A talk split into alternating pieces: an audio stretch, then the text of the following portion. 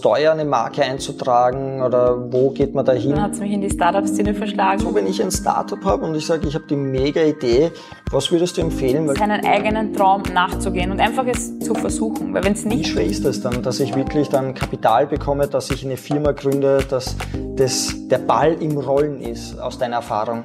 Dein Finanzpodcast für unterwegs. In diesem Podcast erhältst du regelmäßig Tipps und Interviews. Herzlich willkommen heute zu einer neuen Folge. Heute geht's für alle Startups, für alle, die ein Unternehmen gründen wollen, haben wir heute die richtige Person bei uns sitzen. Ähm, sie war bei Companisto und da werden wir uns heute anschauen, wie schaut es aus, wenn ich sage, ich möchte ein Startup gründen. Wie schwierig ist es? Wie leicht ist es? Wie schaut es mit der Nachhaltigkeit aus? Das sind heute alles so Themen, die wir eingehen werden. Selina, danke, dass du heute aus dem schönen Burgenland zu uns gekommen bist, ins Büro. Danke für deinen Besuch. Sehr gerne, danke, dass ihr da sind darf. Sehr gerne. Ähm, Vielleicht stell dich selber kurz vor für die Leute, die dich nicht kennen und sagen, wer ist die Sally eigentlich? ähm, warum kann sie über das Thema äh, reden? Stell dich selber kurz vor. Danke. Ja, ähm, ich bin gebürtig aus dem Burgenland, habe auch ein paar Jahre in Wien gelebt, aus, aufgrund von Studium. Also klassisch den Weg BWL Wirtschaftsrecht eingeschlagen, habe dann auch in Wien gearbeitet. Zuerst, zuerst in der Wirtschaftsprüfung, also im Audit, mhm. in, mit dem Fokus auf Banken. Mhm und ja, dann hat es mich in die Startup-Szene verschlagen. Warum? Weil mich das schon immer sehr bewegt hat und interessiert hat, wie jemand ein Unternehmen gründet und was jemanden antreibt, ein Unternehmen zu gründen. Mhm. Vor allem auch in jüngeren Jahren. Und ja, habe mich dann bei Companisto beworben. Das ist mhm. der größte deutsche private Wagniskapitalfinanzierer. Hört sich jetzt ultra trocken an, aber was ist das? Das ist in Deutschland der Startup-Finanzierer und zwar äh, mit Eigenkapitalinvestments. Also das kann man sich so vorstellen, dass der Investor mit seinem Eigenkapital in ein Startup investiert. Mhm. Genau, das wird dann ja ja, es schaut sehr cool aus, weil ich habe das ein paar Mal gesehen und hatte auch schon ein paar Interviews mit Leuten, die äh, investiert äh, haben in sowas. Ähm, das heißt, es wird ja ein kurzer Film gedreht, man ist dann dort oben und dann kann man ja in Wirklichkeit mit kleinen Beträgen schon investieren. Genau. Und ist an dem Unternehmen dann sozusagen beteiligt. Genau, das ist auch der Vorteil bei Companisto. Man kann halt eben schon im Ausmaß von, jetzt sind es 250 Euro, als ich damals investiert habe, waren es 500 Euro. Ich habe dann auch einfach mal vor zwei Jahren im Sommer mich durchs Internet gefuchst und habe dann eben die Option gefunden, habe dann in zwei Startups investiert, eh nur in ganz kleinen Beträgen. Ähm, und ja, war dann so begeistert, dass ich mich beworben habe und war in den letzten ein, zwei Jahren dort Portfolio-Managerin. Genau, und habe ähm, viele Schnittstellenfunktionen auch erleben dürfen. Und das Coole war, ich habe halt nicht nur gesehen, wie man in Deutschland ein Startup gründet oder was so die Chancen und Herausforderungen in Deutschland sind, sondern im ganzen Dachraum, also auch teilweise in der Schweiz und in Österreich. Mhm. Genau, und fand das sehr spannend, welche Unterschiede oder welche kleinen, feinen Unterschiede da auf einen zukommen. Mhm. Aber wenn man jetzt so ein Startup gründet, weil wir bei dem Thema sind, ähm, ist es schwer in Österreich? Das heißt, ich habe eine Idee, ich weiß nicht, ähm, ich erfinde eine Zahnbürste, wo ich selber eine Zähne putzen muss. Ähm, das erleichtert mir in der Früh die, die Arbeit und am Abend. Wie schwer ist das dann, dass ich wirklich dann Kapital bekomme, dass ich eine Firma gründe, dass das, der Ball im Rollen ist, aus deiner Erfahrung? Also ich denke, da spielen sehr viele Faktoren mit. Zum einen kommt sicher auf die Branche an. Also weil du jetzt erwähnt hast, eben, das ist dann sicher schon Deep Tech, solche äh, Konstellationen oder Produktionen von spezifischen Zahnbürsten, die bestimmte Dinge erfüllen oder uns den Alltag erleichtern. Ähm, da ist sicher die Frage, wie viel Kapital du mal zur Verfügung hast, wie viel Eigenkapital und äh, wie du die Zahnbürste vertreibst. Wenn du jetzt zum Beispiel einen Shop irgendwo hinstellst, dann wird es mhm. wahrscheinlich mit den Fixkosten heutzutage nicht so gut ausschauen. Also du wirst sicher viel bezahlen müssen und brauchst vielleicht auch schon zum Aufbauen oder für bestimmte Voraussetzungen das Geld, um die Rahmenbedingungen zu schaffen. Aber wenn du das alles ersparen willst, würdest du wahrscheinlich vielleicht das auch online vertreiben, was heutzutage sicher mhm. billiger ist, flexibler, mhm. nicht so kapitalintensiv. Es stellt sich halt nur die Frage, ob du das Know-how hast, die Zahnbürste zu produzieren oder ob du das zukaufen musst von Spezialisten oder von jemandem, der das kann. Okay, also das sind schon mehrere Komponenten, genau. wo das Zahnrad dann, ob es wirklich rund ist ja. oder nicht. Aber theoretisch kann jeder auf Companisto genau. was rauf tun? Genau, zum Beispiel jeder kann jetzt in ein Startup investieren als private mhm. Person oder als Unternehmer, mhm. egal welchen Alters, natürlich Volljährigkeit vorausgesetzt. Ähm, und dann quasi hat man Anteile an dem Unternehmen. Mhm. Und ja, und jetzt noch, um auf deine Frage zurückzukommen, selber ein Startup zu gründen. Ich glaube eben, dass es wirklich sehr branchenabhängig ist oder welche Expertise habe ich, welches Know-how will ich alleine gründen oder habe ich ein Team? Mhm. Genau. Also ich glaube, auf das kommt es immer sehr stark an. Was aber in Österreich sehr willkommen ist und auch zum Glück heutzutage schon gut genutzt wird, sind die Fördermöglichkeiten. Mhm, Förderungen in Anspruch zu nehmen, wenn man genau. innovativ ist genau, oder wie Beispiel, auch immer.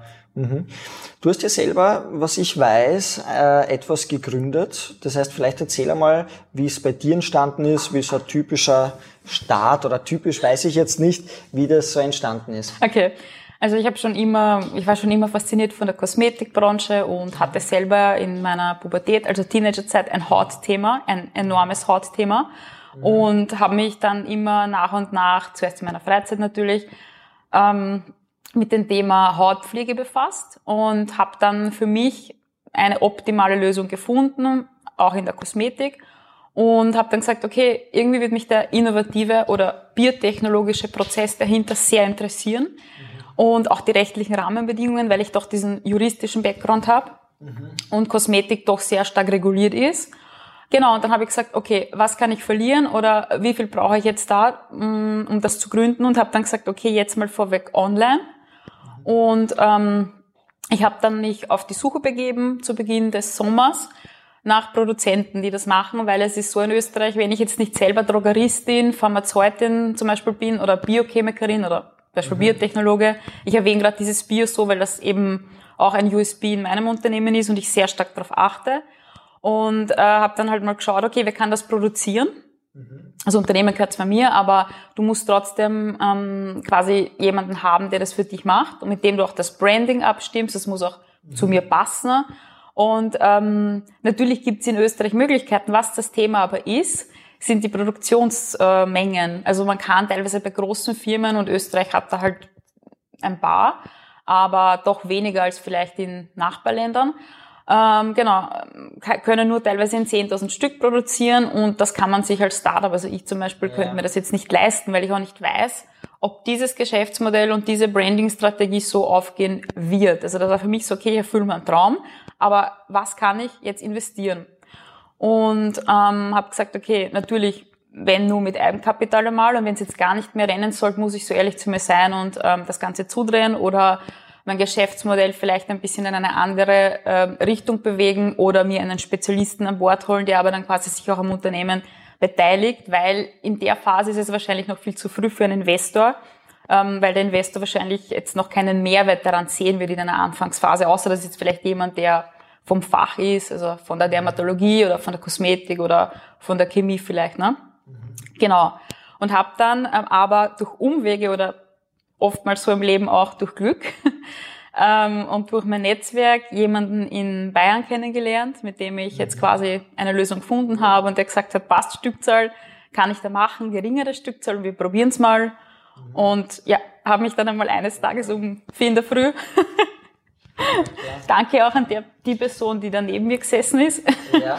mich auf den Weg gemacht äh, zum Produzenten und wir haben da mal ein paar Stunden gebrainstormt und ja, rausgekommen ist, dass wir das Ganze mal auf die Beine setzen. Aber wenn du, wenn du sowas machst oder wenn man sowas gründet, mm, muss man da eine Marke eintragen? Wie funktioniert sowas? Oder mm, ist sowas teuer, eine Marke einzutragen? Oder wo geht man da hin?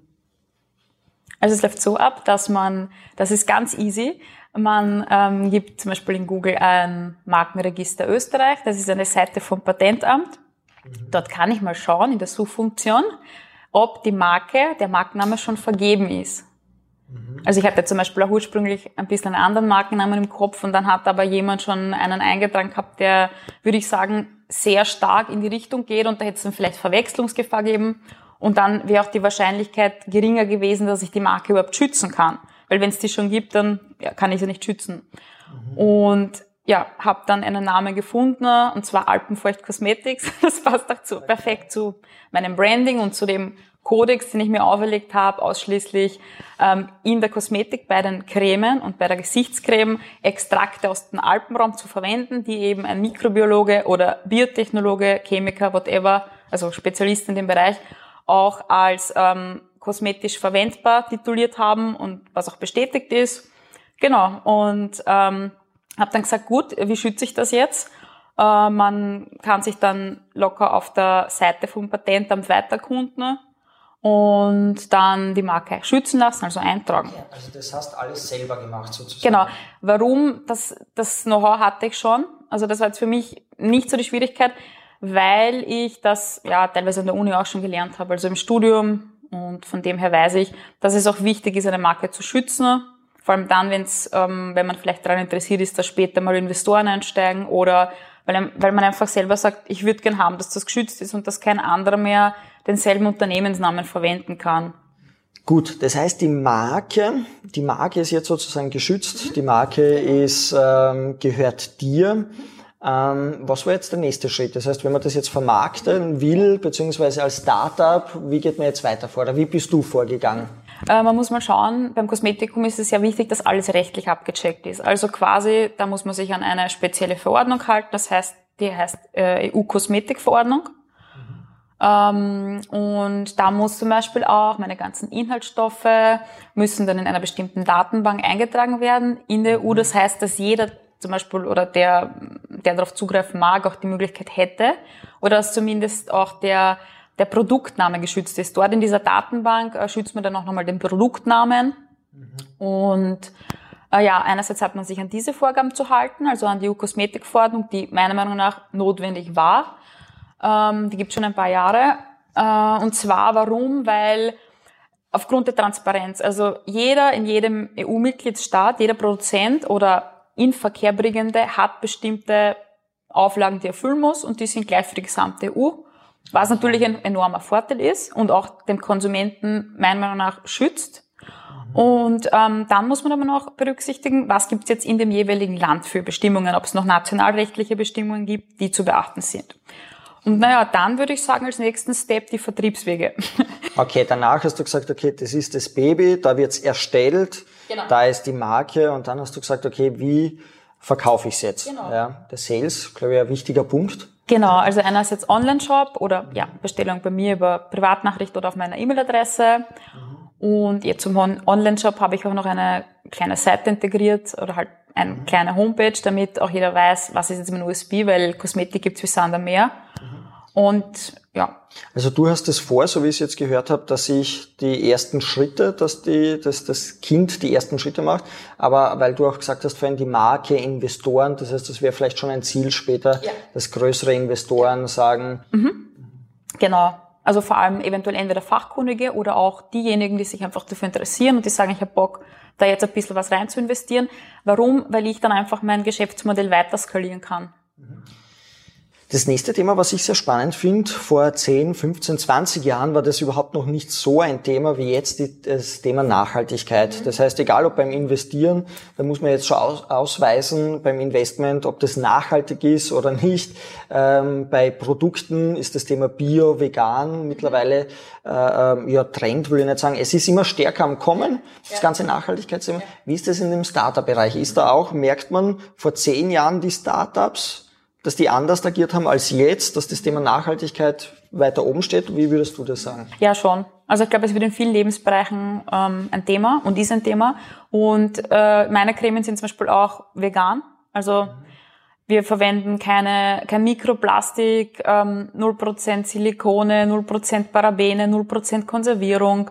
Genau. Und ich glaube allgemein jetzt so on the, on the long run für alle Startups, die irgendwie sowas berücksichtigen müssen, auch in anderen Bereichen, ähm, ist es ein enorm wichtiges Thema, sich da einerseits zu erkundigen mhm. ähm, und andererseits auch um Förderungen zu erkundigen, weil es gibt teilweise auch viele Möglichkeiten, das zu fördern. Ich meine jetzt in meinem Case weniger, aber zum Beispiel, wenn es jetzt in der Technik ist und man ist da, man kann jetzt ein Nachhaltigkeitskonzept nachweisen oder hat ein Produkt, das äh, der Gesellschaft dient, auch im nachhaltigen Sinne, dann ist es ziemlich sicher oder zu einer hohen Wahrscheinlichkeit auch förderbar. Und mhm. da finde ich, ist das ein schönes Zeichen auch vom Staat, dass man da eben so Fokus drauf legt. Mhm. Okay, kenne mich aus. Das heißt, ein Unternehmen zu gründen, also ein Startup, sage ich, um das richtig groß zu machen, das hört sich richtig nach viel Arbeit an. Mhm. das ist gar nicht so, dass man sagt, okay, wir haben eine tolle Idee äh, am Wochenende beim, beim Biertrinken äh, gedacht und jetzt starten wir, sondern es ist doch einige Steps dabei. Ja. Deshalb kann ich mir schon denken, so wie du gesagt hast, wenn man zu dritt, zu viert ist, dass jeder vielleicht einen Punkt übernimmt, äh, vielleicht leichter ist. Mhm als äh, dass eine Person das alles macht. Genau, ja, kommt dann auch darauf natürlich an, ob man jetzt ein Startup hat, wo man mehrere Bereiche braucht oder ob das einer alleine machen kann. Das ist, glaube ich, auch sehr davon abhängig. Mhm. Genau, und da kommt es auch dann immer darauf an, wie viel Zeit brauche ich davor, um das am Markt zu bringen oder was muss ich davor berücksichtigen. Aber wie du jetzt schon schön und nett angesprochen hast, ähm, bei einem Glas Bier die Idee zu haben. Das ist aber wirklich so. Es kommt ja auch oft so, man setzt sich dann zusammen, man plaudert einmal nett miteinander und sagt, du, ich habe eine Idee. Und ja, das Ganze kann dann auch weitergehen und groß werden. Oder man, man sagt dann, okay, es rentiert sich vielleicht nicht oder der Markt hat sich verändert oder ich muss vielleicht meine ganze Strategie ein bisschen anpassen. Und ich glaube, das ist einfach das Spannendste. Und aber auch ähm, selber seinen eigenen Traum nachzugehen und einfach es zu versuchen. Weil wenn es nicht klappt, ich meine, ich sage das jetzt vielleicht lapidar raus, aber ich glaube, heutzutage findet man einigermaßen schnell einen Job. Auf jeden Fall. Also ich glaube auch, dass das Startup-Thema wichtig ist ähm, und sich anpassen muss. Also wenn ich jetzt zum Beispiel hernehme, zum Beispiel Netflix hat ja mhm. begonnen mit TVDs ja. zu verschicken. Ja per Post. Und irgendwann haben sie gesagt, hey, wir machen einen Streaming-Dienst raus. Und heutzutage ist Netflix äh, sehr bekannt und damals Blockbuster, die äh, Videothek, die es überall gegeben hat, äh, hat den Zug verpasst und die gibt's heute nicht mehr. Ja? ja. Und äh, da merkt man äh, aus diesem Startup von, äh, von Netflix, das DVDs verschickt hat per Post, wo mhm. sie gesagt habe, ich will nicht so DVD, ich verschick's und irgendwann zum Streamingdienst, wie groß sowas entstehen kann. Ja. Äh, wenn man sich natürlich mit der Zeit anpasst und sagt, okay, was will der Kunde? Genau. Und ich glaube, oft ähm, vergisst man das äh, bei Startups, der Kunde ist im Mittelpunkt. Ja. Und manche ja. haben ihr Produkt, ihre Idee, ihr Branding im Kopf, aber nicht den Kunden. Und bei, bei Netflix hat man es schön gesehen, da war immer der Kunde im Mittelpunkt und, und äh, ja, fand ich äh, spannend, genau. die Geschichte. Diesen Schritt bin ich auch gegangen eben im Sommer, dass ich mal in meinem, nicht nur meinem Bekannten oder engen Freundeskreis oder Familienkreis, sondern auch ein bisschen weiter nachgefragt habe, hab, was jetzt zum Beispiel so der Need wäre. Und ja, da kriegt man dann auch sehr tolle Inputs und ich finde, das Kundenfeedback ist einfach immer das Allerbeste. Weil es, man soll halt wissen, wo man sich dann halt weiterhin orientiert und ja, dass man das auch ausbaut immer wieder. Bei dir, wie ist jetzt die weitere Geschichte? Das heißt, mhm. beim Startup, wenn ich mhm. mir das anschaue, wie geht's mit deinem Startup ja. weiter? Was sind die nächsten Schritte? Also das heißt, glaub, wenn man so weit ist. Ja, die ersten zwei kosmetischen Zusatzprodukte wurden schon gelauncht, was jetzt das mhm. Thema ist und das sind einfach die, ich sag mal so, die Herausforderungen noch manchmal auf dem Markt. Ähm, ähm, die Creme, die Gesichtscreme, die eigentlich schon, die ich schon vorher auf den Markt bringen wollte, da ist das Thema, dass wir ähm, den Dispenser, also quasi die Cremeverpackung oder auch Cremetiegel, ähm, bedrucken und da sieht man so richtig schön die weltpolitischen äh, Abhängigkeiten oder generell Abhängigkeiten von anderen, weil jetzt zum Beispiel im Druck der Drucker ähm, ein Problem hat bei der Farbbeschaffung ähm, ja, für den Siebdruck. Und natürlich ja, konnte das dann auch nicht gleich so umgesetzt werden und der muss halt auch noch warten. Dann kommt das Thema heutzutage auch Corona-Ausfälle teilweise dazu und dann steht die Produktion und deswegen, ja, muss ich mich jetzt noch kurz gedulden. Aber so ist im Startup-Bereich, das ist dann halt nicht immer so angenehm und erfreulich, aber ich glaube, mit solchen Erfahrungen wächst man dann halt auch mit. So ist es. Aber so, wenn ich ein Startup habe und ich sage, ich habe die mega Idee, was würdest du empfehlen, weil du, weil wir das Thema Investoren jetzt ein paar Mal gehabt haben, ja.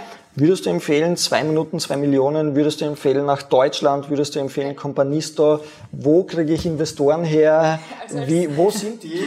Als Startup würde ich, glaube ich, mal alles durchforsten im Dachraum und dann würde ich mir spezifisch anschauen, ähm, welche Investoren in welchen Bereichen sitzen. Wenn ich jetzt ein technisches Produkt habe oder ein innovatives, bin ich sicher bei Companisto richtig aufgehoben, mich dort zu bewerben mhm. ähm, oder auch im Nachhaltigkeitsbereich. Äh, wenn ich ein Produkt habe, das vielleicht, äh, wo ich sage, okay, das muss jetzt vielleicht noch wachsen und ist kleiner, dann schaut man sich halt eher bei ähm, Family Offices oder kleineren Venture Capital Fonds um oder aber auch ähm, Bundesseiten, also zum Beispiel wie die AWS, die FFG, das sind Gesellschaften ähm, des Bundes, die dann halt auch Förderungen ja, für Startups ähm, haben. Aber da ist auch am besten, man spricht zum Beispiel mit einem Förderberater, das kann man auch machen. Mhm. Also ich glaube, man, es ist eine breite Range da. Wichtig ist einmal zu durchsuchen oder auch zu, auf Veranstaltungen zu gehen, wo sich solche Investoren tummeln. Und um auf deine Frage mit zwei Minuten, zwei Millionen zurückzukommen, ist sicher sinnvoll, aber ich glaube, dass erst ab einer bestimmten Phase das sinnvoll ist. Sprich, wenn ich zum Beispiel jetzt einen Prototypen habe, also quasi ein Beispielprodukt, bevor das mhm. richtige Produkt am Markt kommt, oder ich vielleicht schon ein bisschen Umsätze gemacht habe oder das Produkt schon mal am Markt ist, dann macht es Sinn, dorthin zu gehen. Und dann muss ich mir aber auch überlegen, natürlich, ähm, wenn ich Investoren an Bord habe, und das will ich jetzt nicht schlecht sprechen, aber ich muss mal im Klaren sein, dass ich zwar das Know-how kriegen werde und ein mega Netzwerk habe und sicher viele Vorteile, aber dass ich natürlich auch Anteile abgeben muss oder dass ich natürlich auch Mitspracherechte haben, ist auch klar. Und da muss man sich dann auch überlegen, rentiert sich das für mein, für mein Startup? Da kommt sicher auf die Größe an oder auf den Innovationsgrad oder was ich jetzt mache. Mhm. Aber ja, ich finde, überall probieren und bewerben ist sicher mal sinnvoll, auch um einfach die Erfahrung zu machen für sich selber. Mhm, auf jeden Fall. Ja, spannend. Also das, das Thema Startup für den einen oder anderen, der jetzt zugehört hat, sicher spannend, weil es gibt so Ideen, so wie du sagst, am Wirtshaus irgendwo, wo man sagt, hm, das ist irgendwie spannend, das will ich machen. Ich glaube, da waren schon einige Punkte dabei, wo man sagen kann, ah, okay, so wären die nächsten Schritte. Willst du noch etwas mitgeben? Das heißt, der Community, wo du sagst, das wäre wichtig, diese Schritte wären wichtig? Ja, ich glaube mal, man muss sich halt im Klaren sein, okay, was kann ich jetzt vielleicht von meinem Eigenkapital investieren und dass man sich da vielleicht nicht zu große Ziele setzt, also immer ja vielleicht ein bisschen konservativer plant. Mhm. Ähm, und sonst würde ich sagen, einfach Mut. Mut. Enormer Mut, weil ich glaube, in unserer Gesellschaft oder auch in Österreich, es wird zum Glück immer mehr und mehr ähm, dieses Ohr geöffnet für die Startups. Ähm, aber ich glaube, dass wir haben trotzdem noch Aufholbedarf und da ist noch Luft nach oben, einfach auch dieser Community in unserer Gesellschaft Raum zu geben. Genau. Und die Leute zu unterstützen und äh, an die Community noch. Ich glaube, man muss, man muss an sich selber mal glauben und sagen, okay, ich probiere es. Ja, und wenn es, wenn es jetzt nicht klappt, dann sollte man es nicht auf sich selber mit dem Finger zeigen. Dann hat es halt nicht geklappt, dann habe ich meine Erfahrungen gemacht. Genau. Aber ich habe halt auch ähm, ja, einiges dazu gewonnen an Know-how oder an Kontakten. Genau. Ja, auf jeden Fall. Also es sind sicher Erfahrungen und ich habe das, ich weiß gar nicht mehr, wo ich das gehört habe, zwischen dem einen, der, der Erfolg hat und der andere, der nicht Erfolg hat. Beide haben ja ihren Traum, beide haben ein Ziel. Bei dem einen geht's halt auf, beim anderen nicht. Aber es ist ja trotzdem schön, wenn, wenn man mit einem Traum oder motiviert ist und zur Arbeit geht und sagt, ich glaube an den Traum. Ja. Bei dem einen geht's auf, bei dem anderen nicht. Ja. Super. Ich sag danke, danke, dass du bei uns warst und in, uns in 20 Minuten da Eindrücke gegeben hast, ähm, wie ein Startup-Leben ausschaut und wenn man ein Startup gründen will, wie die ersten Schritte sind. Danke, danke, dass du bei uns warst. Ja, ich sag auch danke und wenn jemand noch Fragen hat oder auch von der Community, mich einfach ähm, anschreiben und nachdenken. Wo bist du am leichtesten? Facebook, Instagram? Auf Instagram bin ich gut erreichbar und wir können dann noch meine E-Mail-Adresse in den Shownotes verlinken. Perfekt, machen wir. Super, danke, dass du da warst. Dankeschön. Thank